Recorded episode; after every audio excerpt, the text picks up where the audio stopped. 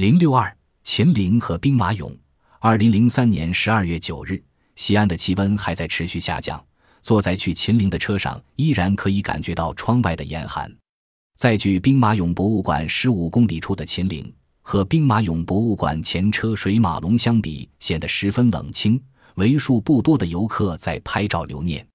虽然只是下午四点多钟。在秦始皇陵门口卖纪念品的小贩已经开始收拾东西，准备回家。天太冷了，没有多少游客。一位小摊贩告诉记者：“对地宫的正史究竟能够给秦始皇陵带来多大的旅游效益，要在以后的一两年才能看出来。”陕西旅游集团秦陵公司常务副总董文强谨慎地表示：“现在什么还都不好说。”他一再表示。他对考古方面知道的并不多。秦始皇陵比埃及金字塔大五倍，这是陕西唯一列入世界文化遗产的遗址。秦始皇陵现在每年接待游客在六十万人次左右，兵马俑每年则在一百至二百万之间。而在一九九八年以前，秦陵每年接待游客的数量仅有几万人次。很多人到临潼只为看兵马俑，而对于秦陵似乎遗忘。一定程度上，秦始皇陵成了兵马俑的一个旅游附属品。这种现实令董文强也很无奈。从历史考古价值来讲，兵马俑只是秦始皇陵的一部分，但是它带来的旅游效益却远远超过了秦陵。主要原因是秦陵表面上只是一个封土堆，没有什么可看的，但它的内涵很丰富。地宫的证实可以为秦陵带来一些潜在的效益。但是国家到地方口径一致，不赞成开挖。在门外的宣传标语“中国金字塔，人类的奇迹”开始注重对秦始皇陵的宣传。发现地宫只能说，我们文物保护的担子更重了。所有的勘测研究资料都是省考古研究所驻秦陵站和北京的考古自然科学家搞的，我们只是配合。董文强说。我现在也在网上查找最新的研究勘测成果，要补充到解说词里面去的。他还告诉记者，秦皇陵开发从外围开始，这次勘测考察地宫的工作主要是北京的科学家做的，我们只是协助工作，最后确认了一些东西。省考古研究所驻秦陵工作站的孙伟刚告诉记者，据孙伟刚介绍，去年十一月，国家八百六十三计划秦陵考古开始。专家们运用物理遥感探测等多项手段，在秦始皇陵多处地方进行了探测，第一次探测到了地宫的位置、面积，而且当时我们都很激动，毕竟第一次确定了地宫的存在，而且就在秦始皇陵封土堆的底下约三十米处。后来我们协助证实了一些相关数据，这是自然科学和社会科学相互结合。也是自然科学第一次在考古上大规模的尝试。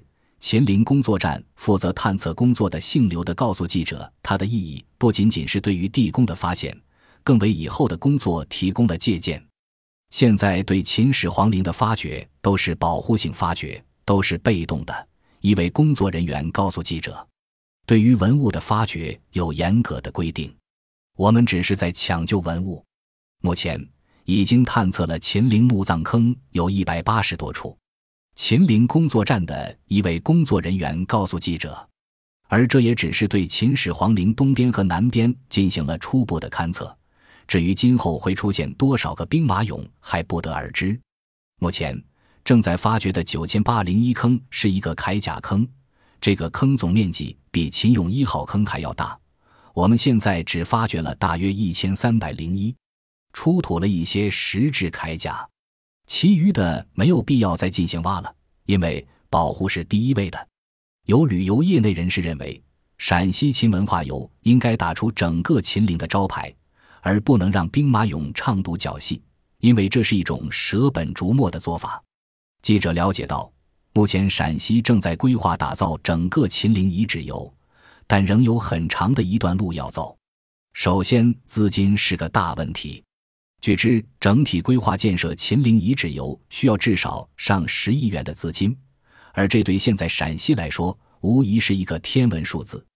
挖掘秦陵不能靠冲动对称，秦陵因在考古勘测上有新进展而引人关注，通过高科技的遥感探测和传统探测手段，传说中规模庞大、以水银为百川江河大海、布置得煞费苦心的秦始皇陵地宫情况基本探定。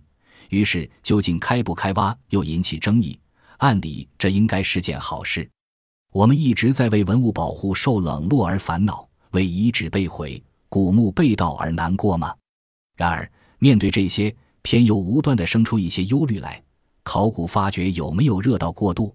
在考古队伍撤退后，是否都能得到妥善处理和保护？文物保护从来都是僧多粥少，高僧频来，会不会有不少连粥都喝不上呢？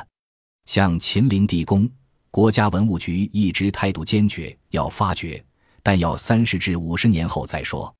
另一处大受追捧的富矿乾陵也如此，挖开的主张和计划几次三番地报上国家文物局。打的又是抢救性发掘大旗，同样没有通过。不发掘，正是因为重视，在不具备养好文物的条件时，让他们留在住了几百几千年的老家才更安全。不发掘，也不等于不研究。用遥感技术探测秦陵地宫，是被列入八百六十三计划的项目，足以证明这一点。追逐考古现场，因为它有不可知的心理悬念。还有老山汉墓和埃及金字塔的电视直播热的例证，对于坐了多年冷板凳的专家们，突然到了聚光灯下，一样难免冲动。比如秦陵或乾陵，就有专家私下里心存渴望，研究了这么多年，有生之年能看看真相多好。当年郭沫若先生的开挖乾陵之请被周恩来总理坚决否定后，也曾题诗待到幽宫重启日。延期翻案续新篇，写出了他的失落与不甘，所以才为主持秦陵勘探的一位老先生的话感动，不想改变我晚年在家带小孩的命运。如果继续发掘，他可就忙坏了。其实，开挖的同时，就意味着历史传奇魅力的失落或者失望的开始。乾陵里也许什么都没有，像那个在几亿诗人面前打开的空荡荡的金字塔一样。而阿房宫呢，真正量出了它的长宽高下，从此再独六王毕，四海一蜀山兀，阿房出始，也没了与想象同在的气势。论旅游资源，这未必就不是一种损失。